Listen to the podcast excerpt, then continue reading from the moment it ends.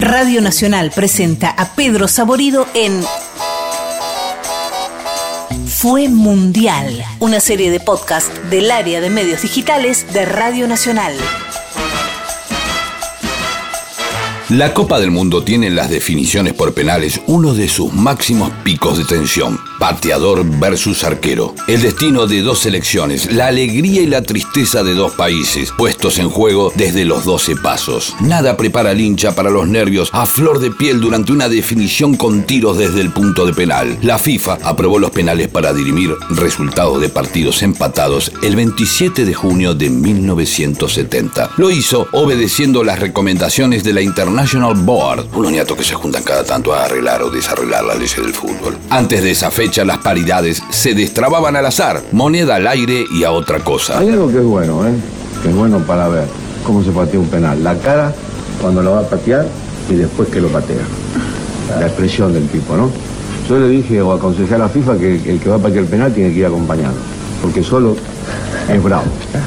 Solo ir caminar esos 30, 40 metros solo es terrible. Para todos aquellos que dicen que el penal es una lotería, eh, pienso que lo más fácil que hay, hay que hacer un bolillero. Esa media hora se, que suenan todo para la casa. Se acaban los satélites, te quedas con tu familia, te quedas bien, te quedas tranquilo, se acabó la media hora. Lo dijimos antes, ahora FIFA lo sacó. Sacó la media esa, sacó la larga, que no sirve. Y el penal, para mí sirve, no es una lotería. Porque hay que saber patear, El primer partido definido por penales en la historia de los mundiales fue la semifinal entre las selecciones de Alemania y Francia en España en 1982, uno de los partidos más emocionantes de aquella copa. Después de empatar 3 a 3 en un verdadero partidazo, los germanos se impusieron a los galos y obtuvieron el pase a la final, final que perdieron por goleada ante la Italia de Paolo Rossi. Los tanos a su vez estuvieron involucrados en el primer mundial que se definió por penales. Fue en la final de Estados Unidos 94. Brasileños e italianos dirimieron al ganador de la Copa después de un embolante 0 a 0. La estrella azurra, Roberto Baggio, pinchó una nube en el quinto penal y los brasileros se quedaron con su cuarta Copa del Mundo. Todos no gol com o Tafarel. Baixo e Tafarel. Vai partir, vai que é Tafarel. Partiu, bateu! Acabou!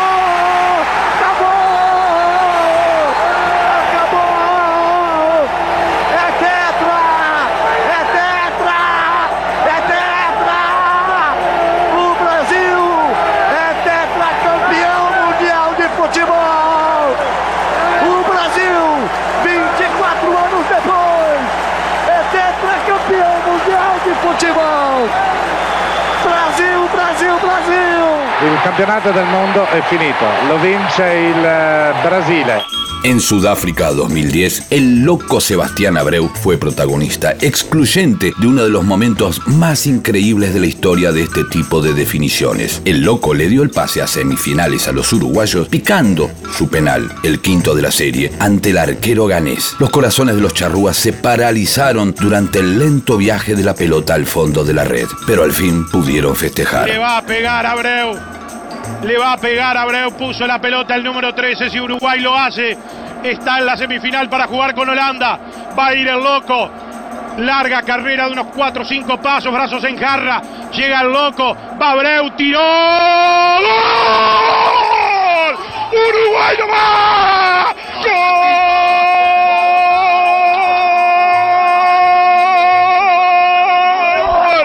¡El loco! ¡La picó loco! ¡El loco la picó! ¡El loco la picó! ¡El loco la picó! Vienen los penales, el maestro dice, bueno, Forlán, Scotti, Abreu, Vitorino, eh, Pereira. Entonces me la río el maestro, digo, maestro, no me deja quinto que tengo un presentimiento lo liquido yo. Y me mira así con la cuadernito, me mira como diciendo, algo me imagino. me borra así, quinto. Viene la definición por penales, por la técnica del arquero que siempre daba un paso antes que el ejecutante llegara. Y Entonces, claro, iba un penal, dos penales, tres, yo queriendo corroborar de que era el medio que tenía que picar. Pero, entonces en el primero decía, Fuchi se está tirando antes. Fuchi, sí, loco, está tirando antes. Cuando va al tercer penal, que ya se dio cuenta, me dijo, loco, picar no rompa la bola. Y va al quinto de ellos, la taja muslera. Y ahí me cayó toda la estrella arriba, es mi noche, es este. Y bueno, y cuando voy, digo, está, es suavecito al medio, digo, pero la voy a acariciar suavecito, no vas a hacer que se vaya por arriba del travesaño. Entonces cuando la toco y levantó la cabecita así, ves que el moreno se había tirado así, todo mío, papá. es mi noche. De ahí salí festejando, una emoción y todo. Aparte, justo coincide que en el festejo me abrazo con la banda y cuando salgo de la montonera miro así para la tribuna y estaba mi hija y llorando, todo de emoción. Ahí me abracé con lo, con lo de gana, más ya con todo el mundo. Para la Argentina, que es realmente lo que nos interesa, la historia con los penales empezó en 1990 y arrancó de la mejor manera. Con angustia, sí, pero también con una felicidad indescriptible. Después de la milagrosa clasificación ante Brasil en octavos de final, los dirigidos por Carlos Salvador Vilardo se enfrentaron a Yugoslavia en la siguiente fase. El resultado, un aburrido empate 0 a 0. Llegó el turno de los penales, el momento para que surja el nuevo héroe nacional, Sergio Javier Goicochea. Arquero, oriundo de Lima, provincia de Buenos Aires, arrancó el mundial como suplente y ocupó el arco argentino después de la lesión de Neri Pumpido ante la Unión Soviética. Cuando llegó el momento de los penales ante los yugoslavos, la incertidumbre, es decir, el cagazo, era grande, pero Goico sorprendió a todo el mundo. Pateó primero Argentina y fue gol. Stoikovic reventó el suyo contra el travesaño y todo parecía encaminarse, pero en el tercer penal, el arquero yugoslavo Ikovic detuvo el remate de Maradona. Sí, justo el de Diego, y todo pareció complicarse. Maradona, todo un país esperando por él. Maradona atajó. Atajó el arquero yugoslavo. Tranquilo, yo atajo dos. Dicen que Goico le dijo al barrilete cósmico. El arquero cumplió su promesa, detuvo dos y el equipo de Bilardo llegó a semifinales. Vamos Vasco, todo con ustedes el salto y baja Ciceri. Atajó el Vasco y ganó Argentina. Ganó Argentina el Vasco Goicochea. El Vasco Goicochea en el palo izquierdo y a media altura ganó Argentina. Argentina, semifinalista del campeonato del mundo.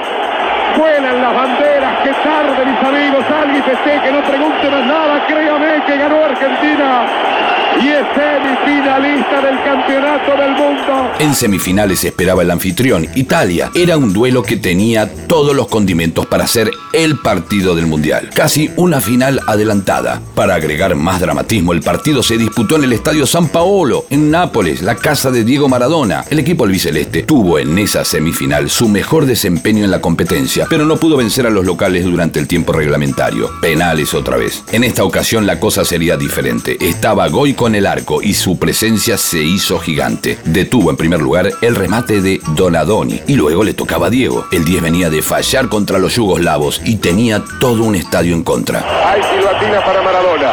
Vamos, Diego.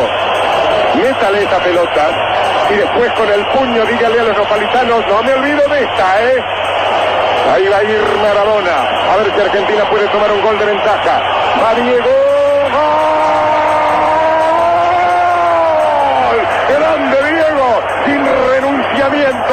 Suavecito, apenitas. Y abrazarse con los compañeros. Ellos erraron y me tocaba a mí y me silbaba todo el estadio. Me silbó todo el estadio. Y yo había errado contra Yugoslavia en Firenze. Entonces agarré la pelota y me, me fui diciendo, si errás, sos un botón, que sos esto, que sos el otro. Llegué a la pelota y Senga me dice, nos conocemos, digo, sí, te hice un montón de gol. Ese fue el diálogo de 5 segundos que, que tuvimos. Vino el árbitro, nos separó, pateé yo, hice el gol, patea Serena, lo ataja Goico y Maradona dejó afuera a Italia. Finalmente la serie quedaba con ventaja para Argentina y fue Goico quien, al atajarle el penal a Aldo Serena, le dio el pase a la final a su equipo. Ahí va a ir Serena con el penal. Ahí va a ir Serena. Atacó el Vasco y Argentina finalista del campeonato del mundo. Gracias a Dios. Lo merecía Argentina. Volvió a atacar el Vasco Goicochea. Volvió a ganar Argentina en la definición por penales. Y esta vez por derecho de conquista. Por derecho propio. Así como el camino de nuestro seleccionado a la final estuvo signado por los penales, fue también un tiro desde los 12 pasos sancionado por el árbitro mexicano Codesal lo que nos arrebató la Copa de las Manos. Mateus. Peter Mateus. Allí se fue la atención. Fue Leo. Hay tiro penal favorable a Alemania. El árbitro entendió que hubo infracción de Sensini. Hay tiro penal cuando le quedan 6 minutos. 50 segundos al partido. Favorable a Alemania Federal. Ahí viene el pase, muy bien colocado. Marca Sensini. Se cayó solo, Marcelo. Me da toda la sensación. Weller se da vuelta, no quiere mirar. Allí va Bremer. Bremer, gol. Gol de Alemania. Andreas Bremer. A los 40 minutos. del segundo tiempo. Alemania 1, la Argentina 0. Alemania Federal se está clasificando campeón del mundo. Pese a adivinar el palo al que Andreas Breme patea, Goico no logra alcanzar la pelota y Alemania sería finalmente campeón del mundo. Ocho años más tarde, en el Mundial de Francia, la selección argentina reincidió en los penales y lo hizo en otro de esos partidos especiales, lleno de significados extrafutbolísticos. Su rival en aquella ocasión fue Inglaterra. Después de igualar 2 a 2, la definición por penales nos volvió a poner al borde del sillón, comiéndonos las uñas de los nervios. Carlos Roa fue quien detuvo los penales de Paul Ince y David Batty. Argentina pasó a cuartos de final y los ingleses tuvieron que guardarse las ganas de revancha en el bolsillo esa época no se hacía ni se miraba mucho en lo que es eh, el rival, puntualmente eh, lo que era la tanda de penales, yo no había, no había visto nunca un penal de ningún jugador de la selección de Inglaterra, ¿viste? Sacando el último penal, tirando el último penal, eh, Ratón Ayala, me la acerco y le digo, Ratón, ¿cómo vamos? ¿Qué pasa si atajo el penal? Y ganamos, me dice. La victoria fue del equipo dirigido por Daniel Pasarela gracias a las manos del ex arquero de Racing Club. La tortilla se dio vuelta en 2006 y la selección nacional perdió su invicto en definiciones por penales ante el equipo que se convertiría en su bestia negra, Alemania. El arquero Jens Lehmann se llevó un machete al arco con la información de los pateadores argentinos. Ese machete le sirvió a Lehmann para tirarse siempre hacia el lado que iba la pelota y detener los disparos de Ayala y Cucho Cambiazo y darle a su equipo el pase a semis. En el arco Lehmann, Ayala y Lehmann, el duelo. Ah, esto es tremendo. ¿eh? Ahí va Ayala, tapó el arquero. Acaba de tapar el penal Lehmann. Alemania gana 2 a 1. El fútbol es naturalmente injusto. Celebra Angela Merkel y va. Match point. No Sí. podemos cerrar. Va el Cucho, va Cambiaso. Alemania cerca de la semifinal de la Copa del Mundo. Vamos Argentina. Vamos Cucho. En esta lotería de los penales. A Cambiaso. Cambiaso tapó el arquero, señoras y señores. Alemania está en la semifinal de la Copa del Mundo. Ese papelito se encuentra actualmente exhibido en el Museo del Bonn, donde los germanos guardan objetos significativos para la historia reciente de su país. En Brasil 2014 la selección llegó a la final después de batir por penales a Holanda. Los de Sabela habían logrado cruzar el Robicón de los cuartos de final, pero no pudieron sacarle diferencia a los naranjas en un partido friccionado y tenso. Como en Francia 98 fue otro ex arquero racinguista el encargado de decir presente y poner las cosas en su lugar. Sergio Romero se plantó en el arco de la arena de Sao Paulo para detener los remates de Ron Vlaar y Wesley Schneider y llevar así a la Argentina nuevamente a una final. Definición desde punto penal. Buscando un lugar en la final de la Copa del Mundo. Flar para el primer penal. Vamos, chiquito, vamos, Romero. Ahí va Flar para tirarlo. Flar para este penal. Flar, atajó Romero, atajó Romero. Atajó Romero. Atajó Romero. Ahí va Messi. Messi, gol.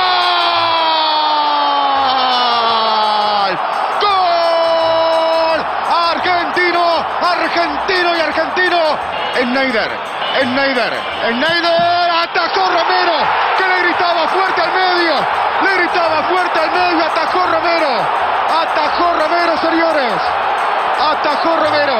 Las manos firmes para sacar la pelota. Cada vez más chico era el arco. ¿eh? Bien Romero, muy bien Romero. Va la fiera. Rodríguez. Rodríguez.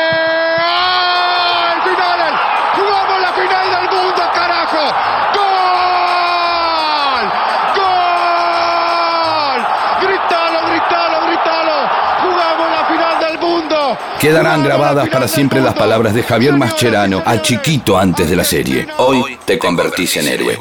El próximo capítulo de esta historia tal vez tenga a Emiliano Martínez como protagonista central. El arquero de Aston Villa fue fundamental para que la selección rompa el maleficio de 28 años sin vueltas olímpicas en la Copa América de Brasil 2021. En la semifinal ante Colombia, apelando a milenarias tácticas de distracción y a su talento como golero, Dibu detuvo los penales de Sánchez Mina y Cardona para meter a Messi y los suyos en el partido decisivo ante Brasil. Y es fundamental, digo, siempre responde, hoy una vez más, la verdad que, que se afianzó en el arco y, tenemos uno de los mejores arqueros del mundo, sin duda, y, y bueno, lo, lo aprovechamos. Pero, seamos sinceros, nadie quiere pasar por la agonía de una definición por penales. Esperemos que en Qatar 2022 los partidos los ganemos durante los 90 reglamentarios, aunque más no sea con un gol de carambola en el último minuto. Fue mundial. Textos: Leo Acevedo, Leandro Areco, Fernando Cárdenas. Producción: Fran Aquino, Yael Bianchi, Leo Acevedo, Alejandro Segade y Fernando Cárdenas. Edición: Nacho Guglielmi. Encontralos en www.radionacional.com.ar, Spotify y iTunes. Fue mundial. Es una producción del área de medios digitales de Radio Nacional.